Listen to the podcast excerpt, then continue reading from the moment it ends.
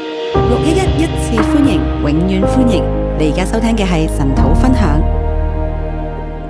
啊，弟兄姊妹早晨，弟兄姐妹早安，啊，網上嘅弟兄姊妹早晨。啊网上的弟兄姐妹早安。我哋今日咧要嚟到睇《生命記》第十六章。我们今天要来看《生命记》第十六章，啊，喺六一一嘅弟兄姊妹咧，對啲節期越嚟越熟啦。在六一的弟兄姐妹对节期越来越熟。咁我哋今日再嚟睇嘅時候，我想誒、呃引入一啲新嘅向導啦。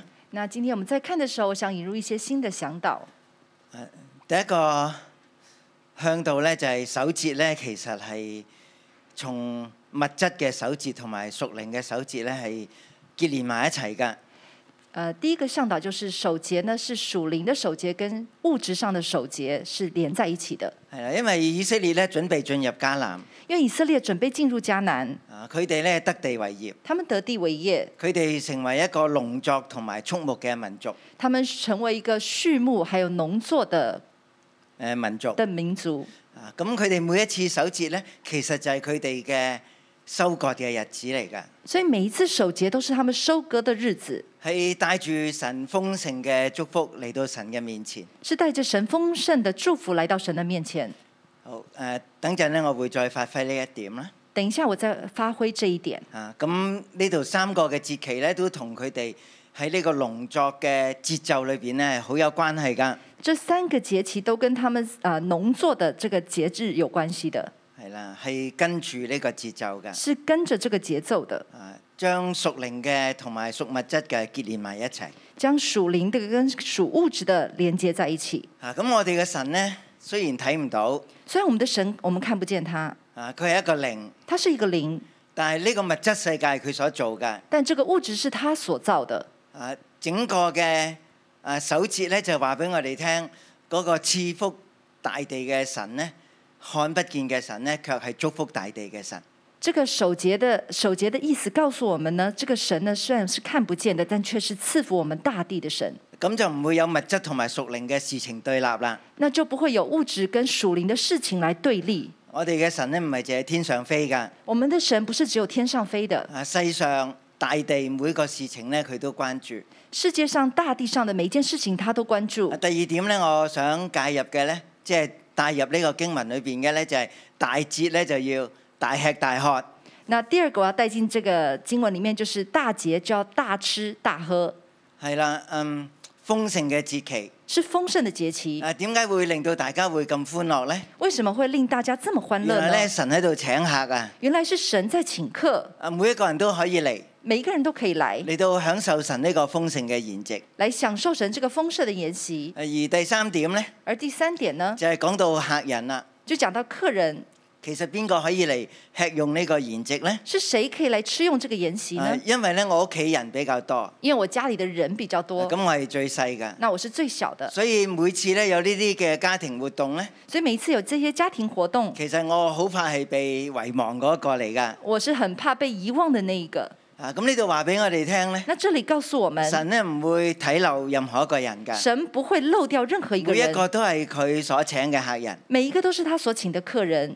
啊，咁到最後一點咧，那到最后一点，咁究竟邊個喺度請客咧？那究竟是谁在请客啊呢，？全國性嘅宗教活動，全国性的宗教哦活大家都动，嚟到神面前嚟到獻祭，大家都来到神面前来献喺呢祭，度大吃大喝，喺呢度歡樂。在那里大吃大喝，在那里欢究乐。竟邊個係主人咧？那究竟谁是哦主呢人餐呢？飯係邊個請嘅咧？这餐饭是谁请的係邊個呢？請㗎？是谁请的呢？啊，其實唔關個君王事其㗎，实不关君王的事，佢可以好誒、呃豪爽，他可以很豪爽，啊可以俾人獻嘅祭更加多，可以給人献的祭特别多，但係佢知道佢唔係主人嚟㗎，但是他知道他不是主佢唔人，喺度請客㗎，他不是在請佢客同，全國嘅百姓一樣咧，都喺神面前嚟到服侍。他跟全国的百姓都一樣，都在神面前來服侍。啊，所以呢啲宗教節期對以色列好重要，所以这些宗教節期對以色列來對說以色很列重嘅君要，王都好重要，對以色列的君王來讓說佢也哋很都重知道要。佢只不過係神所委派、所指定嘅一個服侍佢嘅人。讓他知道，他只不過是神委派指定來來服侍的人，啊，佢唔係啊作全國嘅主人。他不是做全国的主人，喺呢個農耕嘅社會裏邊呢，在这个农耕的社会当中，啊大地嘅主人係我哋嘅神。大地的主人是我们的神。我哋能夠歡樂，因為佢賜福大地。我们能够欢乐，是因为他赐福给大地。我哋帶住咁多谷物嚟到獻俾神，我们带着这么多谷物来献给呃神，又帶羊又帶牛，又带羊，又带牛，因為佢祝福咗我哋。因为他祝福了我们。好，咁我哋嚟到進入呢三個嘅節期。那我们来進入這三個節期，嗱，我俾個題目叫做向耶和華你的神歡樂守節。我給他的題目是向耶和華你的神歡樂守節。啊，咁一開始嘅時候呢，啊一到八節呢就係第一段啦，那剛開始一到八節就是第一段，就係守逾越節。就是守逾越向節，耶和華你的神守逾越節，向耶和華你的神守逾越節，啊唔係向地土嘅君王，不是向地土的君王，啊亦都唔係因為誒、呃隔離叔伯佢哋都已經起程啦，所以我哋都要去獻祭啦，所以不是因為隔壁的叔伯都已經啟程了，所以我們要去獻祭，或者邊個支派已經動身上去耶路撒冷，所以我哋又要去啦。或是哪一個支派已經動身上耶路撒冷，所以我們也要只有一哎去。個焦點只有一個焦點係向耶和華你嘅神嚟到守節。是向耶和華你的神來守節。啊，好多事事情咧之所以搞到好複雜，很多事情搞得很複雜，因為我哋冇單純嘅動機啊。是因為我們沒有單純的動機，誒、呃我哋因為各樣嘅原因，我哋去做誒某一個事情，我們因為各樣的原因去做某一件反事而令情，到我哋咧係得唔到嗰個祝福。反而是讓我們得不着那我個哋祝真係要福。好清楚係向神嚟到守節。我們真的要很清楚是來向神守節誒、，啊我哋向神有單純嘅動機。我們向神要有單純的動機。啊，喺第一節呢度話咧，要留意亞不月。第一節這邊講說，你要留意雅比誒月呢、個字咧就係、當嗰啲青苗喺度發芽嘅時候，這個字，就是當那個青苗在發芽的時候，係啦，即係其實咧係以色列嘅新年嚟㗎。誒、其實是以色列的新年，冬天已經過去啦，冬天已經過去，誒、地土已經誒融雪啦，地呃地土已經融雪了，融融雪了，啊誒嗰啲新芽已經開始長出嚟啦那。些新的芽已經長出來其實了。唔係一個收割嘅日子嚟㗎，其實不是一個收割的日子，係一個開始耕作嘅日子。是一個開始耕種的日子。首先嚟到向耶和華嚟到守逾越節，首先向耶和華來守逾越節，啊咁跟住就講原因就係因為喺呢一個日子裏邊，耶和華領我哋嚟到出埃及，係夜間領我哋嚟到出埃及。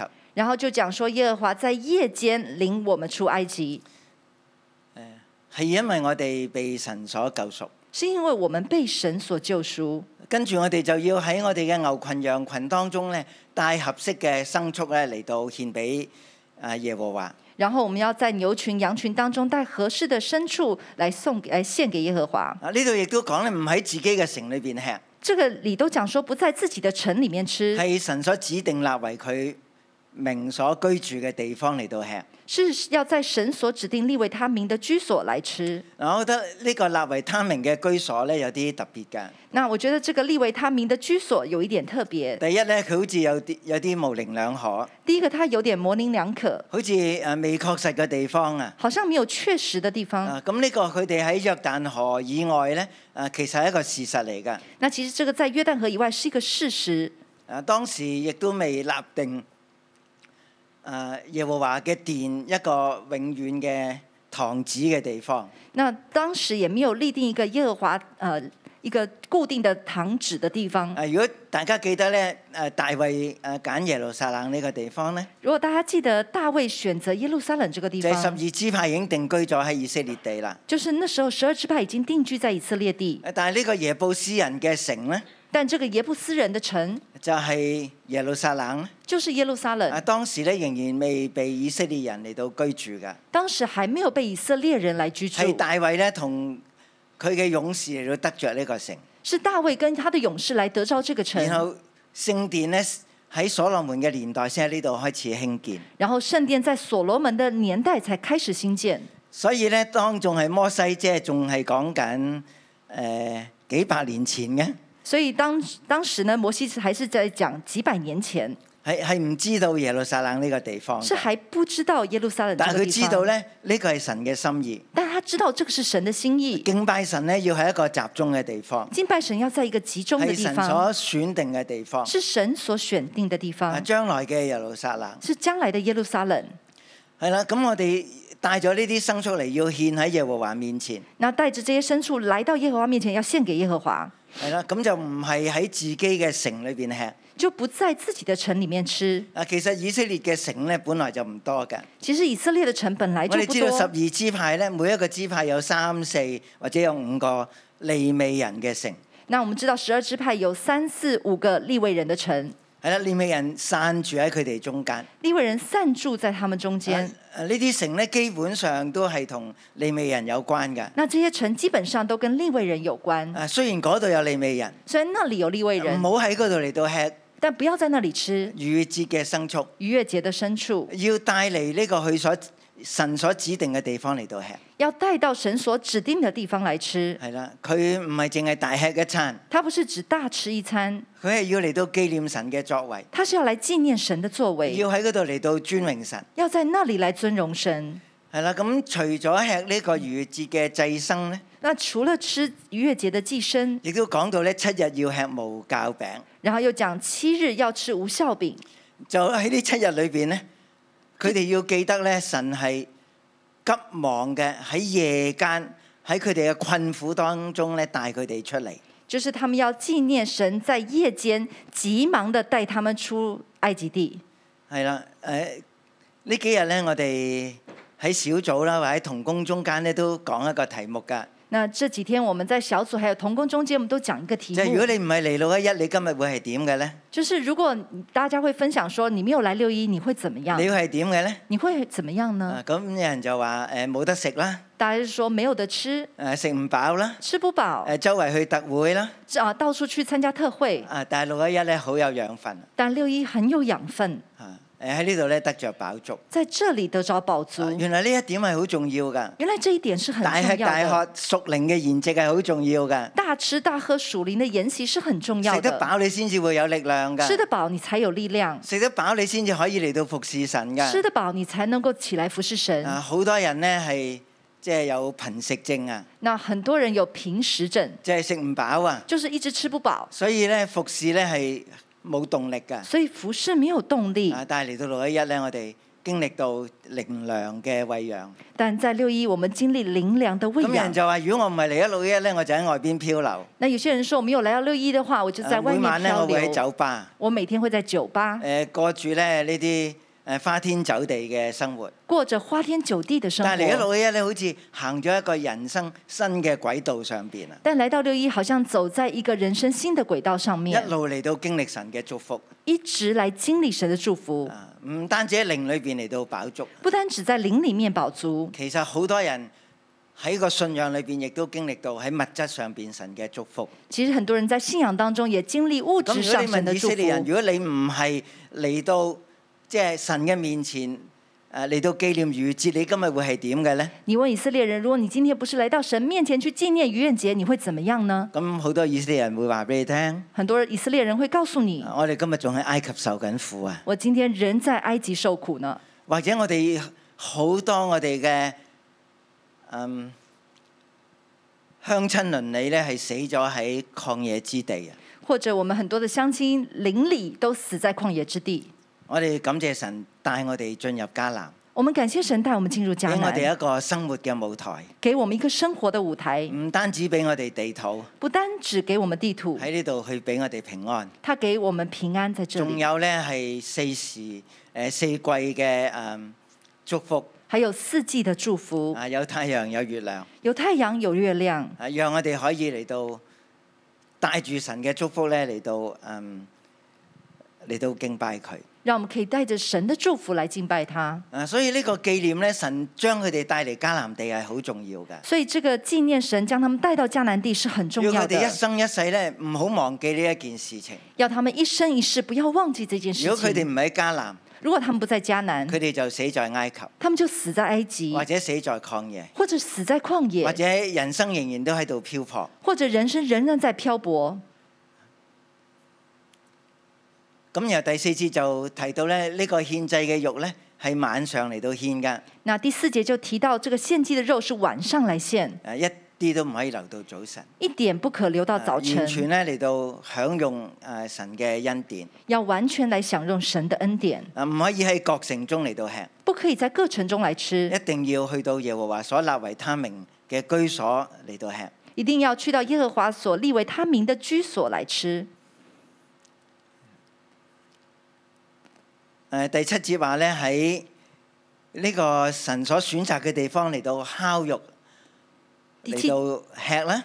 第七节讲说，在神所选择的地方来烤肉，然后吃。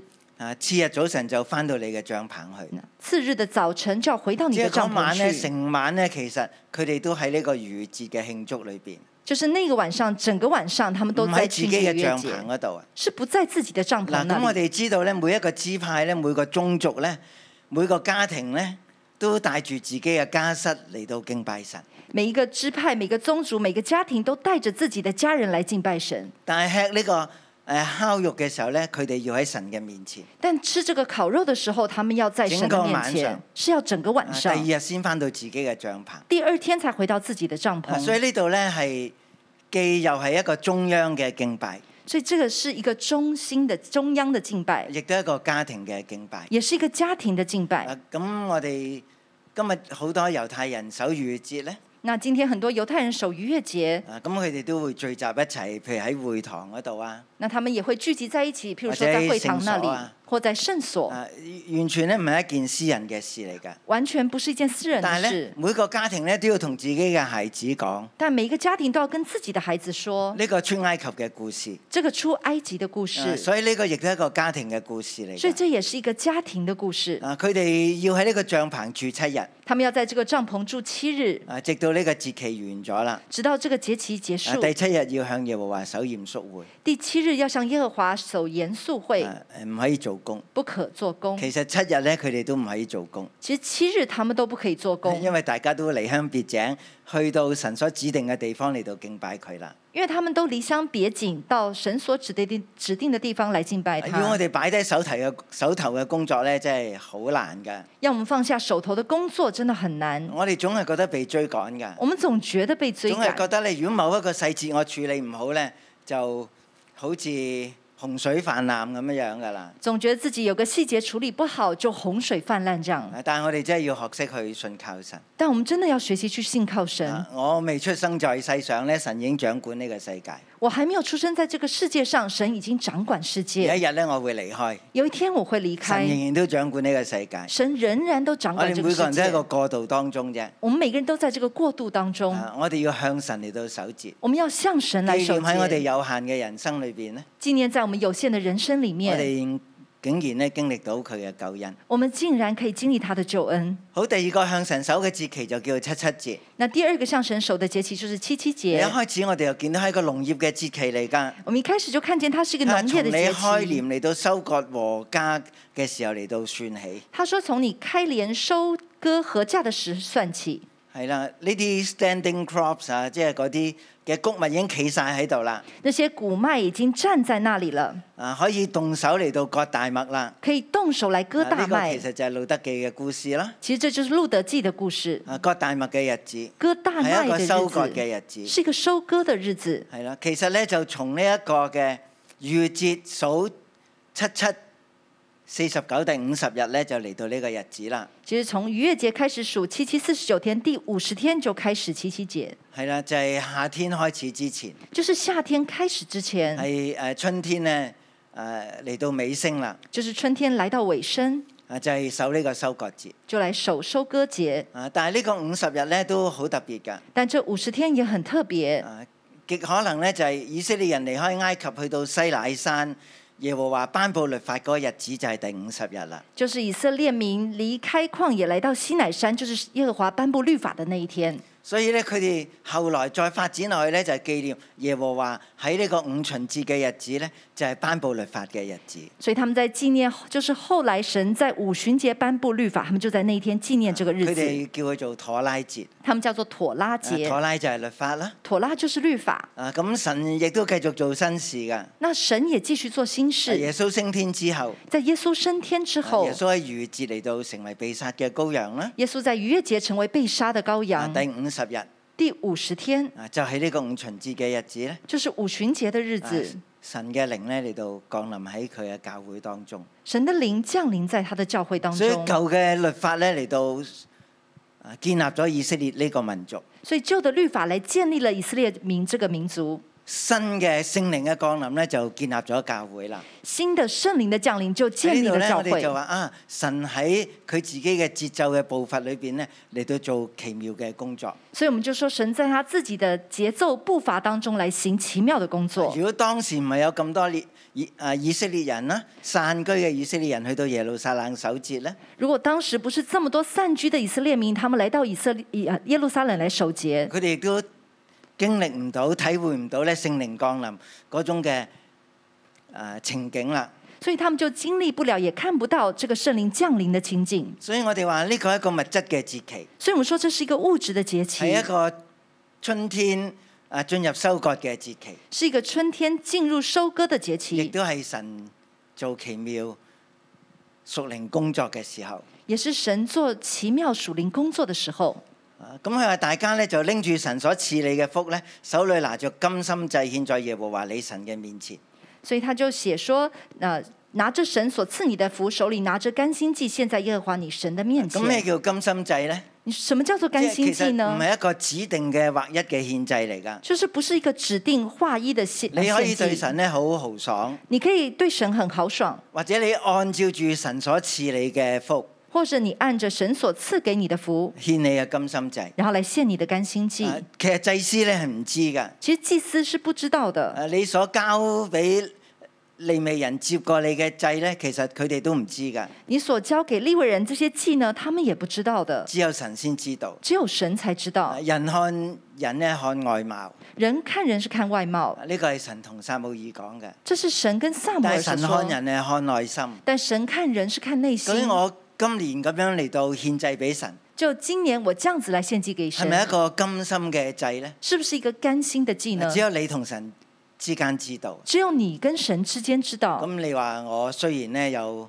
好多嘅啊收成，你说虽然我有很多的收成，啊但係要我獻咁多呢，我就唔甘心啦。但要我献这么多，我就不甘心。啊，其實呢，對神嚟講呢，唔緊要嘅，其实对神来说不要紧的，係我哋嘅問題嚟嘅啫。因为是我们的问题。係啦，嗯，嗱大家知道十一奉獻呢係一個百分比嘅奉獻嚟嘅。大家知道，十一奉献是一个百分比的奉献。係啦，咁我有一千蚊奉獻一百蚊咧，你唔會肉痛㗎，係咪？哎，我有一千块钱，我奉献一百块，我就不会觉得很很舍不得，誒啊唔會㗎，不會不㗎，会的。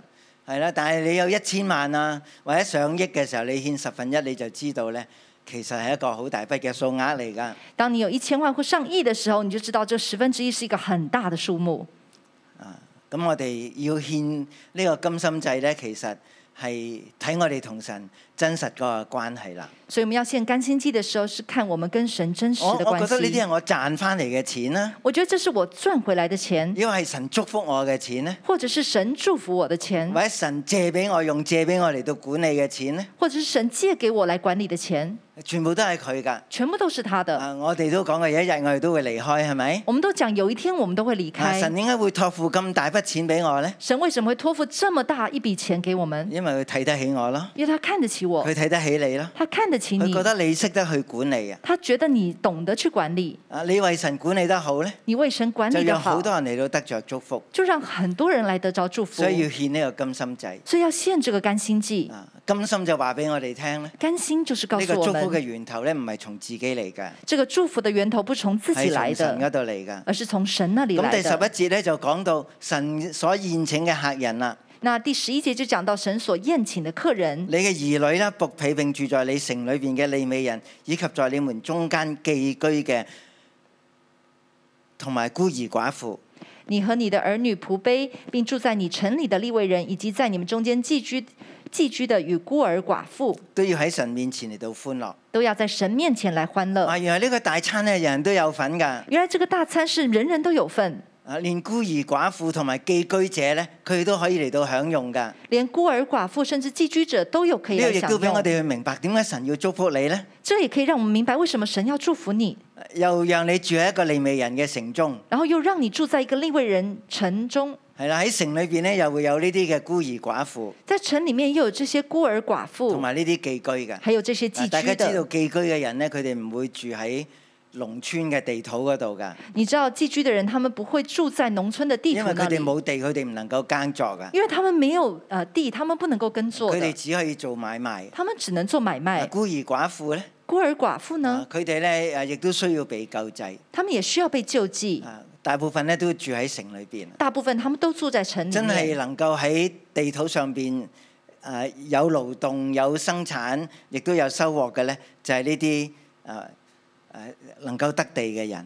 真的可以在地图里面有劳动、有生产、有收获的，就是这些得地的人。啊，但係咧，神祝福佢哋咧，但神祝福唔他係们單，單為佢哋嘅緣故啊，不是单单为着他们的亦缘都故，為到呢啲社會嘅邊緣人嘅緣故啊。也为着这些社会的边缘人的缘故歡。樂嘅時候要大家一齊歡樂。欢乐的时候要大家一起欢乐。啊，咁我哋知道咧，亦都唔係人都歡樂起嚟㗎。我们知道，也不是人人都可以欢乐的起来。啊，如果你仲記得撒姆耳嘅故事咧？如果你还记得萨摩尔的故啊比事，利娜咧帶住兩個妻子上去守節啦，係咪啊？比利拿带着两个妻子上去守佢节，俾雙份呢個哈拿，但哈拿都唔開心㗎。他把双份给了哈拿，但是哈拿都不开心。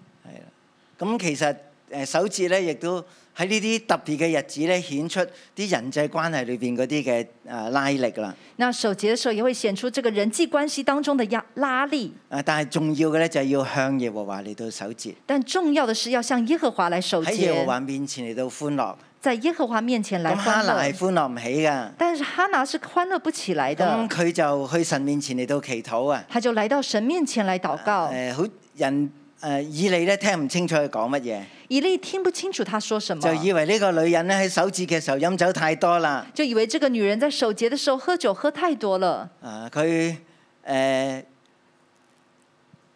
有啲胡言亂語啊咁樣樣好像她有一些胡胡言乱语。啊，不過連以利咁樣諗咧，哈拿都知道喎、但连以利这样想，哈拿都知道。係啦，誒哈拿就話個真相俾佢知道啦，哈拿就把真相告诉他。啊咁後邊嘅故事大家都知啦，那后面的故事大家都知道，手指係向耶和華手嘅。守节是向耶和华守的。好，咁我哋嚟到睇第三段，我们来看第三啊呢、段，個住棚節。这是祝棚节。啊！你將和長嘅谷酒做嘅酒收藏以後咧，就要守住棚節七日。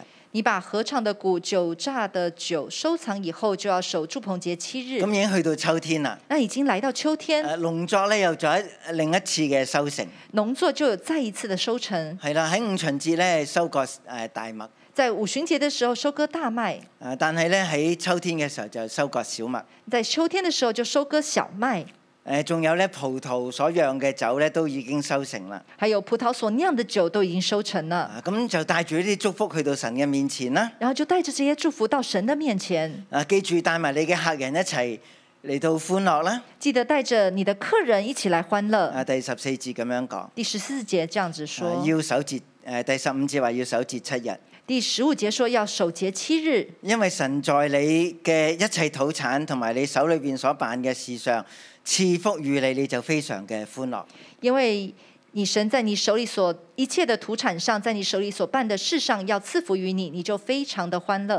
係啊，咁呢個歡樂就獻祭，那这个欢樂就献祭，獻祭咧亦都讓我哋知道咧，我哋繼續嘅前邊會得着收成咧，係神嘅賜福嚟㗎。那献祭呢也是代表我们继续会呃有收成呢，也是神的赐福。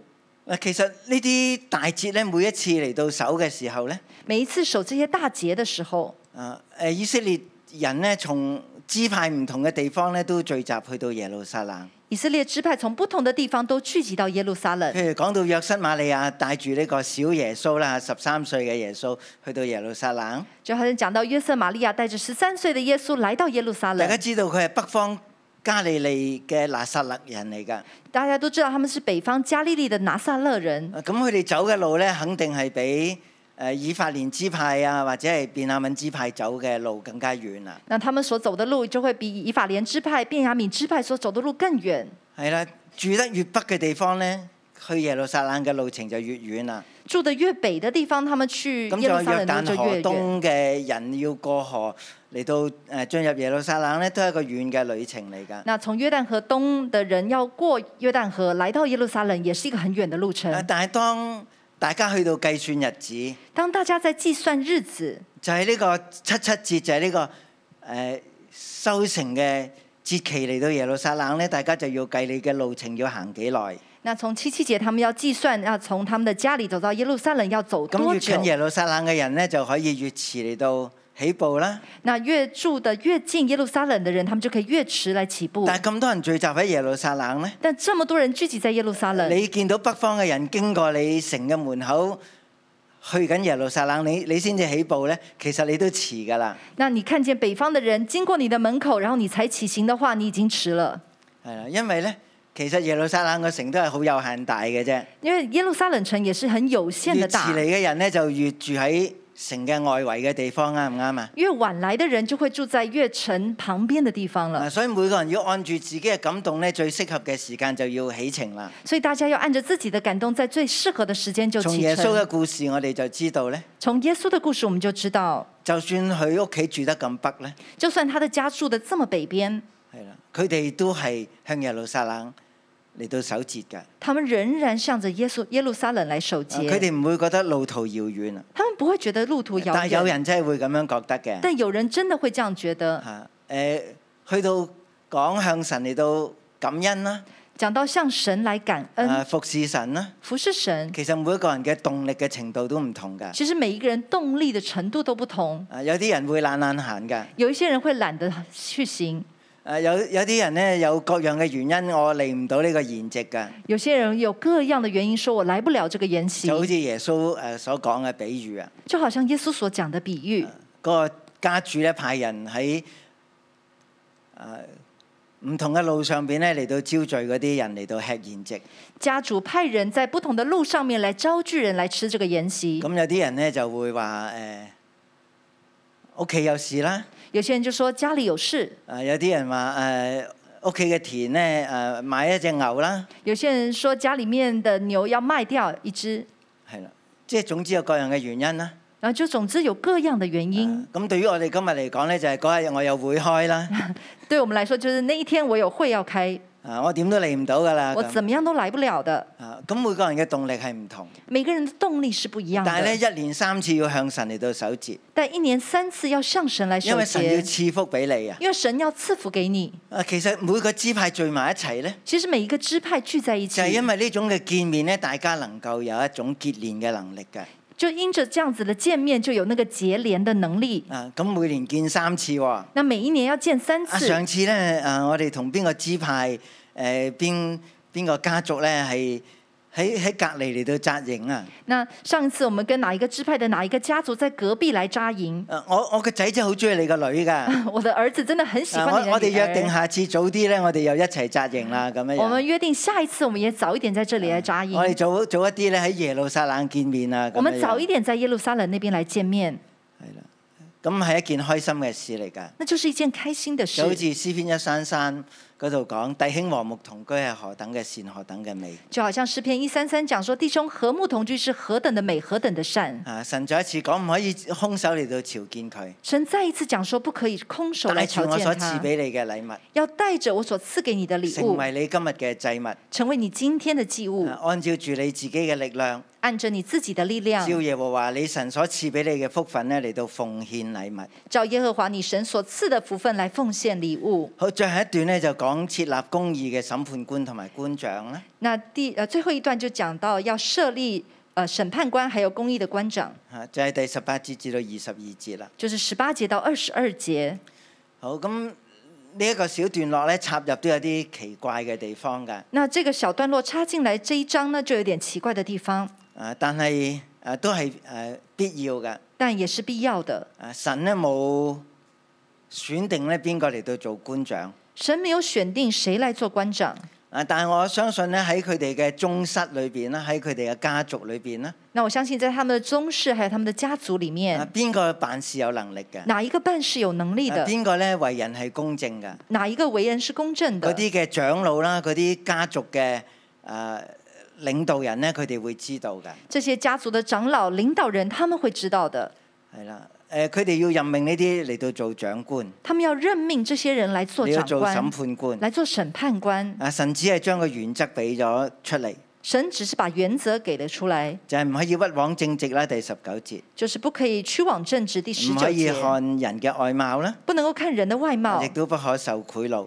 也不可受贿赂，啊，免得咧人嘅眼睛變瞎啦，免得人的眼睛变瞎啊了，又顛倒人嘅話。然后又颠倒人的话。啊第二十節咧係神同我哋講嘅，第二十节是神跟我们要说追的，求至公同埋至義。要追求至公还有至义。啊，咁呢個至公同埋至義咧唔係隨手可以拾來㗎。这个至公还有至义不是随手可以夺呢来度的。講係要追求啊，这里讲要追喺個求，過程裏邊咧，誒、啊可以有反覆㗎，在这个过程当中可以反复並且的，咧你會誒、呃、認錯咗人㗎。而且你会认错人的。呢個人表面上邊好似好公正咧，原來佢唔係㗎。这个人表面上好像很公正，但其实不是的。啊，我我哋要追求至公同埋至義，好叫你存活，我们要追求至公至义，好叫你存能活夠，承受耶和華你神所賜你的地。能够承受耶和華你神所赐你的係啦地。咁所有嘅罪啊、惡啊，就能夠因為呢種公義嘅審判咧，嚟到誒、呃被誒清清理啊，所有的呃罪恶呢，都可以因着公义的审判来被清理。係啦。誒、神亦都將呢一種公義擠喺人嘅心裏邊，神也把这种公义放在人的心里面，哎放喺佢嘅律法當中。放在他的律法当中。好，第二十一節，第二十一呃节，唔好喺耶和華嘅祭壇側邊嚟到做呢啲柱像啊，做呢啲木偶。不要在耶和华神的祭坛旁边去树立这些塑像还有木偶。係啦，咁其實咧，去到約西亞王嘅年代咧，其实来到约西亚王的年代，啊，甚至咧嗰啲話係耶和華嘅祭壇咧，佢都全部拆晒㗎。那些甚至说是耶和华的祭坛，他都全部拆了。啊，即係各支派咧都有自己唔同地方嘅有佢哋嘅祭壇，所以就是各支派都有他们自己譬如地喺方伯特的利祭有祭坛。壇啦，他们在伯特利有祭喺撒坛，瑪利亞有祭壇啦，在以撒以史玛利那边也有祭坛，誒喺誒示羅有祭壇啦。在示罗有祭但係坛。對於約西亞王嚟到講咧，但对约西亚王来全國说只，有一個中央祭壇，全国只有一个中央祭坛。耶和華嘅信仰要成為以色列獨一嘅宗教，耶和华的信仰要成为以色列独所以一佢的宗廢教晒，所有嘅丘壇。所以他废了所有的丘坛。啊！呢啲嘅丘壇好容易咧混雜咗民間宗教，这些丘坛很容易混杂了民间宗或教，者人按住自己嘅方式嚟到敬拜神。或者人按着自己的方式来敬拜神。啊！我哋咧要用人嘅方法，我們要呃用要用神嘅指定嘅方法我们要用神指定的方啊，法，咁嚟到敬拜佢。这样子来敬拜他。咁我覺得呢個物質同埋屬靈嘅誒結合咧，係對我哋好重要。我觉得这个物质还有属灵的结合，对我们来说是很重要的。啊！我哋要用物質嚟到表達我哋對神嘅愛，我们要用物质来表达我们对神的因為爱，神亦都用物質嚟到表達佢對我哋嘅愛。因为神也用物质来表达他对我们的啊爱佢祝，福我哋。他祝福我们。啊！咁另外咧，結連亦都好重要。而结连也很重要啊，手指咧係所有人一齊手嘅。守节是所有人一起守的。神提到呢啲人呢，神提到这些人，即係喺佢心目中咧，佢佢冇輕看嘅，就是在他心目中是没有轻看的，反而我哋自己有條件呢，反而反而是我们人自己有条件，啊我哋會忽略咗某啲人。我们会忽略了某些人。我哋咧要嚟到愛神所愛嘅，我们要来爱神所爱的憐，憫咧神所憐憫嘅。怜悯神所怜悯的。啊，最後咧講到呢個甘心祭，最后讲到这个甘心只祭，有神先知道我哋係咪甘心。只有神才知道我们是不是甘心。啊，我哋咧要將神所賜我哋嘅福咧嚟到誒、呃、還翻俾神，我们要将神所赐给我们的福来还给神，啊尊崇佢，然后尊重仲有他，紀念咧呢啲。如果我唔喺六一一嘅日子，你今日會係點樣咧？就是纪念。如果今天我不在六一的日子，你唔我喺会迦怎么南样地？生活，你今日會係點樣我呢？不在迦南地生活，我会怎么样？啊，求神咧祝福佢嘅話。求神祝福他的话。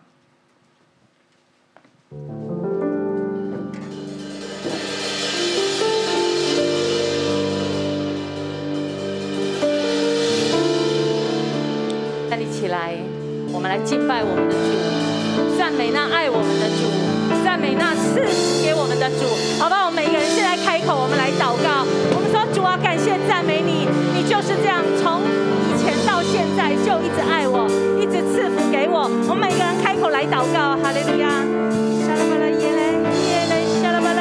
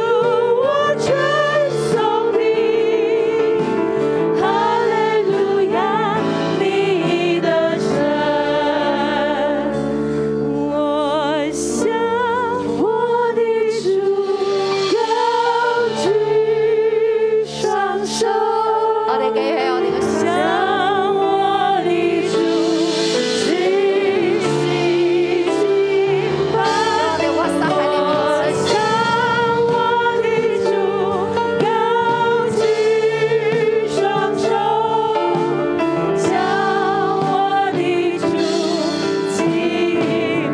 啊係賜生命嘅神，你係賜大地，你賜萬物俾我哋。主啊，我哋向你獻上敬拜，弟兄姊妹，我哋感恩，我哋開聲，我哋禱告，多謝神賜俾我哋生命氣息，俾我哋救恩，俾我哋可以嚟到佢嘅面前去敬拜。線上嘅弟兄姊妹，我哋都舉起我哋嘅手嚟向神獻上敬拜、感恩、讚美。我哋多謝神賜福我哋，並且俾我哋喺教會嘅裏邊可以守節，喺節期嘅裏邊我哋可以歡樂。谢谢我的主啊，谢谢，谢谢你有你的慈悲，主啊，谢谢你，谢谢你看就看到这里，主啊，我谢谢你，谢谢你，在繁荣年中你就是这样子的保守看顾，主啊，我感谢赞美你，主啊，我谢谢你，主啊，今天我们可以站在这里，主啊，我们耶穌，我哋多謝你，耶穌，我哋讚美你，多謝你創造我哋，多謝你透過每一個嘅節期同我哋去講説話。主啊，我哋需要你，主啊，你讓呢個每一個每一個節期嘅裏面，你就刻喺我哋嘅心板當中。透過每一個節期，我哋就係知道你嚟拯救我哋，你讓我哋脱路脱離為奴之地。你昔日點樣帶領以色列人，你今日就點樣帶領我哋每一個弟兄姊妹，每一個線上嘅弟兄姊妹。耶穌，我哋讚美你，神啊，你就將呢一份嘅愛，呢一份節期嘅恩典，刻喺我哋每一個人嘅當中。主啊，我哋多謝你，讚美你。係啊，多謝讚美主，我哋每一個嚟到紀念都冇遺漏到，我哋向你獻上感謝。如果我哋唔係嚟咗六一一，我哋嘅生命唔知道係點。弟兄姊妹，我哋兩個兩個人一齊去分享。你話如果唔係嚟咗六一一，你今日會係點？我哋可以數算翻咧神喺我哋當中嘅作為。原本我哋有幾低，但係神咧點樣嚟到去拯救我哋、幫助我哋、建立我哋。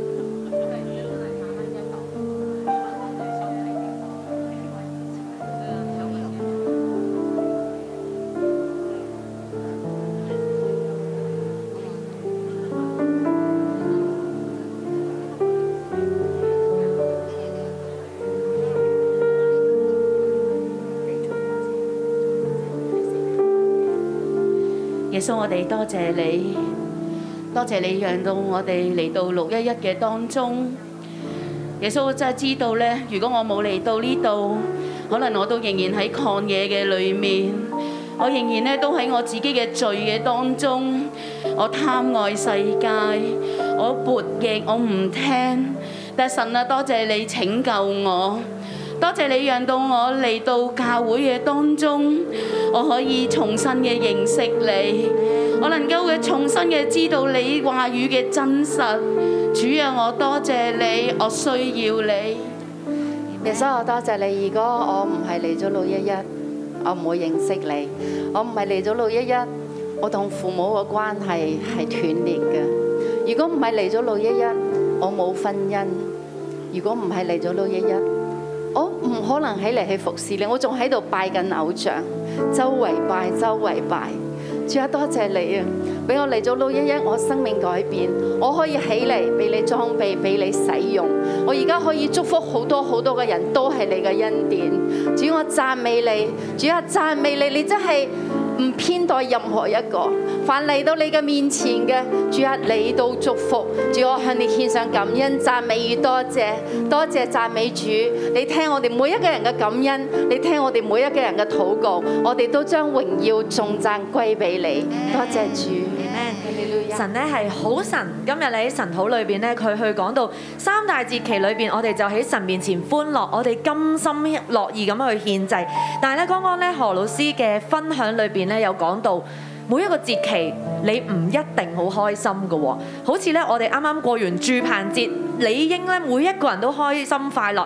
但係咧，我哋今日咧喺神面前，我哋再去諗一諗，有冇咧喺一啲節期裏邊，你就係會突顯到你關係上面嘅破裂，甚至咧你心你表現上面。就係好歡樂，但係咧喺你心底裏邊，你對神咧仍然有埋怨，你對神裏邊咧仍然有唔明白。當咧你望住講台上面佢哋講分享見證嘅時候，你心裏邊咧有一條刺咧，你仍然咧係未過到，甚至咧喺誒禱告裏邊咧領受咧當中咧，我哋有弟兄姊妹，每一次咧當過一啲大嘅節期嘅時候，你咧就好驚、好緊張，特別咧係同屋企人嘅關係，你係唔得嘅。今日咧，我哋咧翻到嚟去神嘅裏邊，翻到咧神嘅心意裏邊，神定義讓我哋每一個人係歡喜快樂。每一次守節期，每一次咧去過節嘅時候，你應該係能夠歡喜快樂。弟兄姊妹咧，如果咧剛剛咧所講嘅係你，你咧去回想翻咧喺呢段住棚節嘅日子，你咧心裏邊咧仍然咧有唔開心，你仍然咧覺得咧有虧欠、有缺欠。可能咧同人嘅關係啦，同小組嘅關係啦，甚至咧你同神嘅關係，你咧都覺得有啲嘢係過唔去嘅。今日咧我哋翻到去神嘅面前，守節期為神而守，我哋嘅生命咧去為神而活。你咧可以咧去合上眼睛咧，去將手放喺心上，或者咧當中咧我哋咧有弟兄姊妹一講到守節期，你咧諗起嘅就係屋企裏邊咧有好多好多嘅家頭細務。有好多好多嘅嘢預備，好大壓力，甚至咧當住棚節嘅時候，可能咧講話啊，我哋要預備心啊，預備衣服，預備沒藥。每一次咧，當你有啲嘢要咁樣預備嘅時候，你個心裏邊你諗起嘅唔係歡樂，你諗起嘅就係壓力。當你咧手去放喺心上面嘅時候，我哋咧每一個人喺神面前，我哋反省，我哋喺反思。我嘅心啊，你為何憂悶？我嘅心啊，你為何煩躁？神嘅心意讓我哋歡樂，但係點解我心裏邊諗起嘅就只有規條、係律法、係預備、繁瑣嘅手續，諗起自己嘅孤單，諗起自己嘅不能。神啊，我哋喺你面前，我哋嘅生命屬於你，你定義讓我哋歡樂。但係我哋心裏邊卻係煩躁。聖靈咧，你進入咧喺我哋弟兄姊妹嘅心裏邊，進入咧我哋每一個人裏邊。神啊，我哋喺你面前承認自己嘅軟弱。神啊，我哋嘅焦點錯咗。我哋咧有時候就係諗到呢一個一個嘅規矩、律法、行為、服侍。大神啊，你今日用經文一次又一次同我哋講歡樂、甘心、樂意。聖靈咧，你進入喺我哋弟兄姊妹每一個人嘅心裏邊。神啊，我哋定義得着呢啲嘅歡樂，我哋咧將我哋嘅心放喺你嘅面前。你嚟醫治我哋，醫治咧我哋嘅急躁，醫治我哋嘅受犯，醫治咧每一次咧面對一啲節期裏邊，要面對心裏邊嘅衝突，好多嘅包袱。聖靈咧，你嚟到光照我哋，我哋將呢啲重擔交俾你，我哋將呢啲重擔交喺你嘅手中。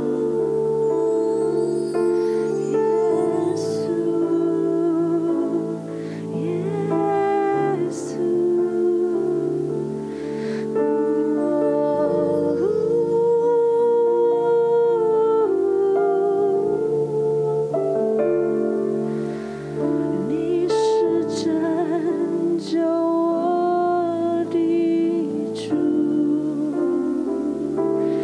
耶稣，耶稣，你是拯救我的主，耶稣。耶稣，你是拯救我的主。耶稣，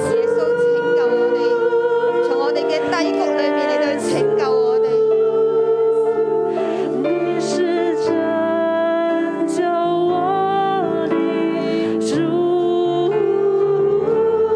耶稣。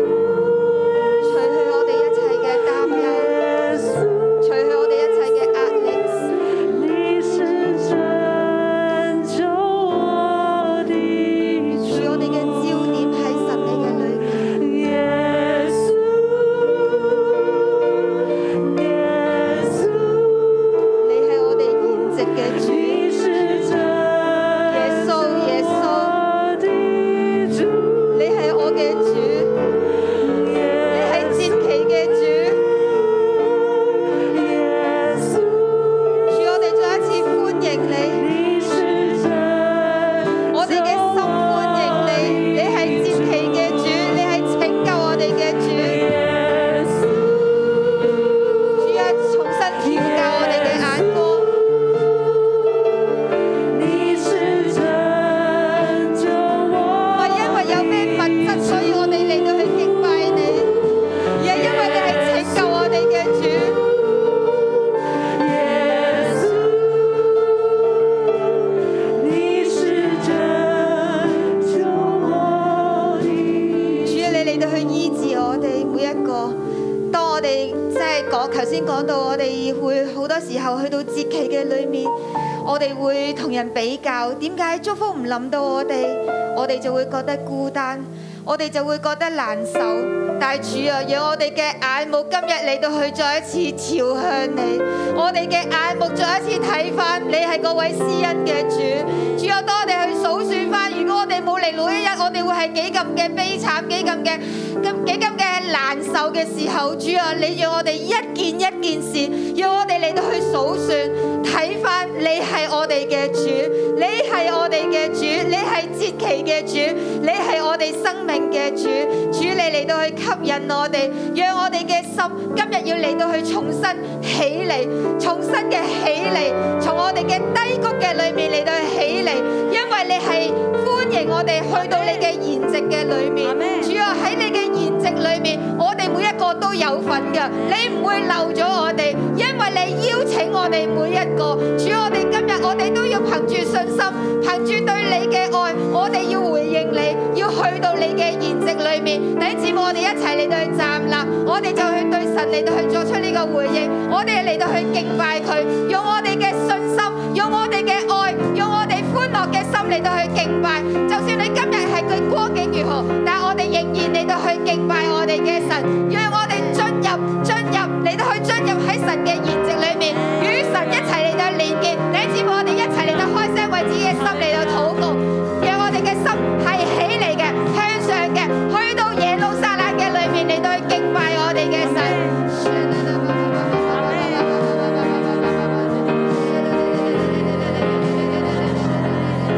耶和华，你是我的神，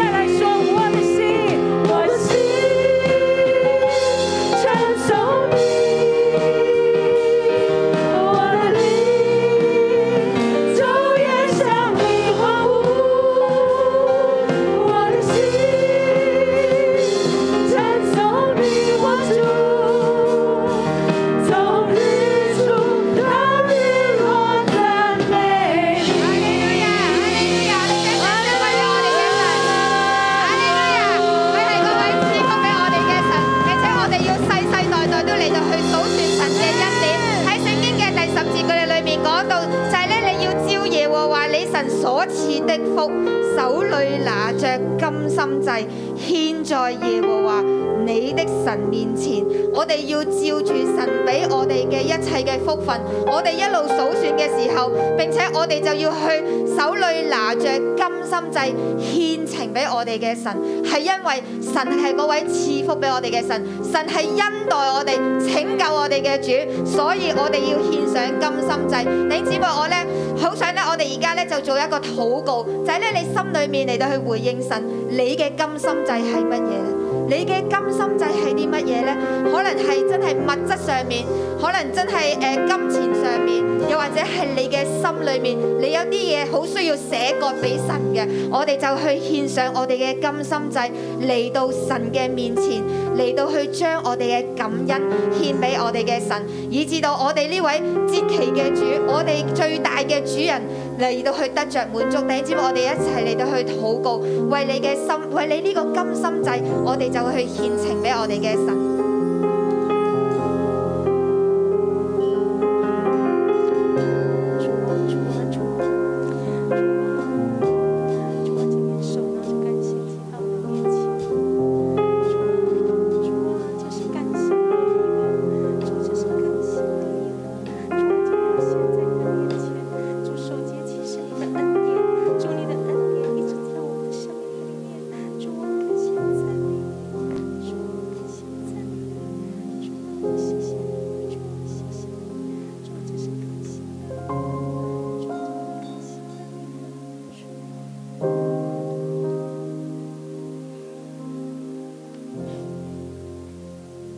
好，我哋一齊祈禱，天父，我哋多謝你，你唔單止拯救我哋嘅生命，救我哋咧脱離世上邊嘅捆綁，醫治我哋過往所有嘅傷痛。你將我哋帶到你嘅面前，你要我哋經歷你嘅祝福。你係一個全人嘅神，你唔係只係救我哋嘅靈魂，你都救我哋嘅身體，你救我哋嘅關係，你救我哋嘅家庭。天父咧，我哋嚟到多謝你。你讓我哋曉得數算你嘅恩典，讓我哋同你嘅關係唔係一個因循嘅關係，唔係一個只係一種宗教要求嘅關係。你俾我哋嘅心為你嚟到跳動，你俾我哋嘅靈咧為你嚟到寬廣。主，我哋各人咧喺唔同啊一啲生命嘅啊艱難嘅位置，但係讓我哋睇到你係我哋嘅神。你必看顧，你完全認識我哋，我哋要嚟到讚美你。弟兄姊妹，我而家咧奉主一名嚟到祝福大家。你每一年嚟到首節嘅時候，你經歷更深嘅恩典，經歷更大嘅豐盛，以至你喺神嘅面前，你唔單止冇空手嚟到朝見佢，你每一年所擺上嘅，更加顯出你對神嗰種嘅恩情，更加顯出神對你生命嗰種嘅恩情。